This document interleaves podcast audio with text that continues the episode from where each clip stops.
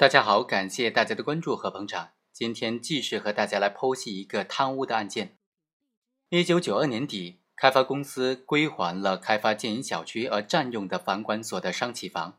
面积是三百二十一点五二平方米，总共是五户。被告人于某就利用负责房管所的回迁工作之机啊，在给财务科填报的这个房产增加减少通知单上，将建行开发公司归还的面积。填报为三百零五点七五平方米，并将其中的四户的面积扩大了，从中就实现了套现一户。他这种行为构不构成贪污罪呢？争议的焦点就在于：第一，这个不动产能不能成为贪污罪的犯罪对象呢？经过分析，我们发现是可以成为贪污罪的犯罪对象的，因为无论是刑法九十一条规定的公共财产，还是刑法第三百八十二条规定的贪污罪的犯罪对象公共财物。都没有明确的将不动产排除在贪污罪的犯罪对象之外，而且在实际上，在司法实践当中，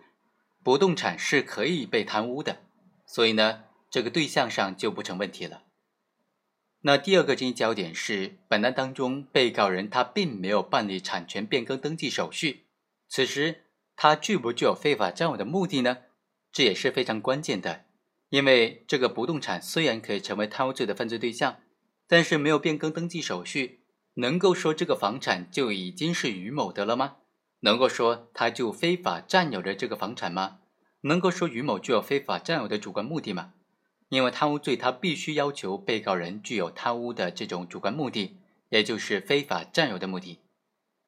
经过分析，我们发现，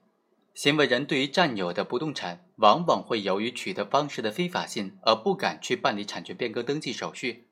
所以。在司法实践当中，不能够以没有办理产权变更手续就来证明他主观上不具有非法占有的目的。在这个案件当中呢，于某他实际上通过了一系列的行为，在占有这个房屋之前就采取了欺骗的手段，获得了这个房屋之后呢，还把这个房屋出租了牟利，将这个房屋视同自己的财产使用了，所以可以认定他具有非法占有的目的。于某是构成贪污罪的。那另外一个问题就来了，于某虽然利用职务上的便利截留了公有的房屋，并且实际占为己有，但是他并没有办理房屋的产权登记，此时是贪污的既遂还是未遂呢？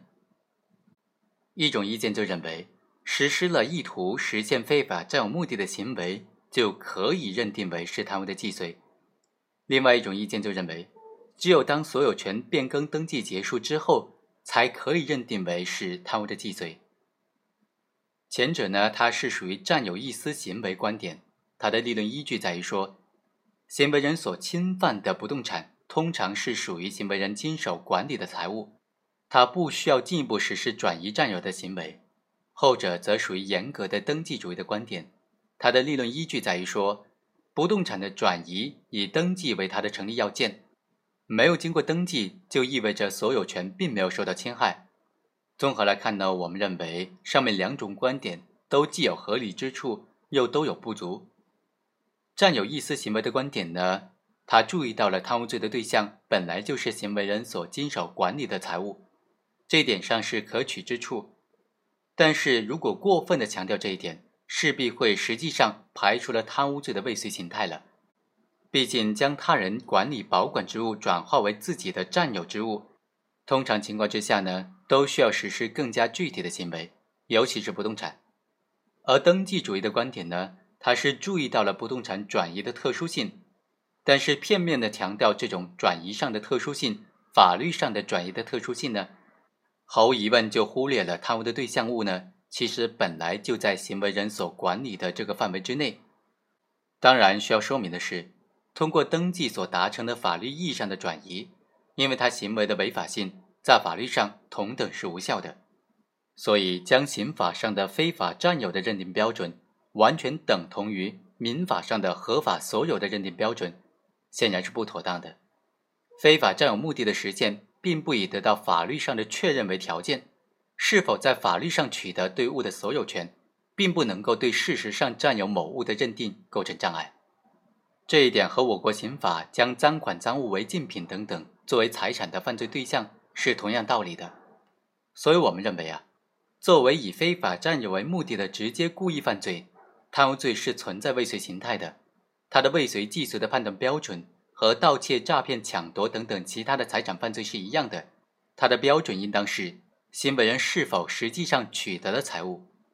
具体到贪污不动产这个犯罪啊，只要行为人利用职务上的便利，采取欺骗等等非法的手段，使得公有的不动产脱离了公有产权人的实际控制，并且被行为人实际的占有，或者行为人已经就所有权的取得进行了变更登记。就可以认定为贪污罪的既遂了，而且在办理的不动产的产权变更登记之后，即使不动产还没有事实上的转移，也不影响贪污罪的成立。在本案当中，于某虽然没有就截留的这个房屋进行产权的变更登记，但是因为这个截留行为，他是在房屋移交的过程当中，房屋的所有人不知情的情况之下实施的，房屋的所有权的代表人房管所。在一般情况之下，是不可能对这个房屋主张权利的。被告人于某弄虚作假、欺瞒所在单位、截留公房的这种行为，本身就意味着于某实现了对这个公房事实上的占有。由于这个公房已经实际脱离了房管所的控制，所以于某是否已经或者将来是否要进行产权变更登记，都不影响他已经对这个房屋据为己有的事实了。所以本案当中，贪污罪是既遂的。好，以上就是本期的全部内容，我们下期再会。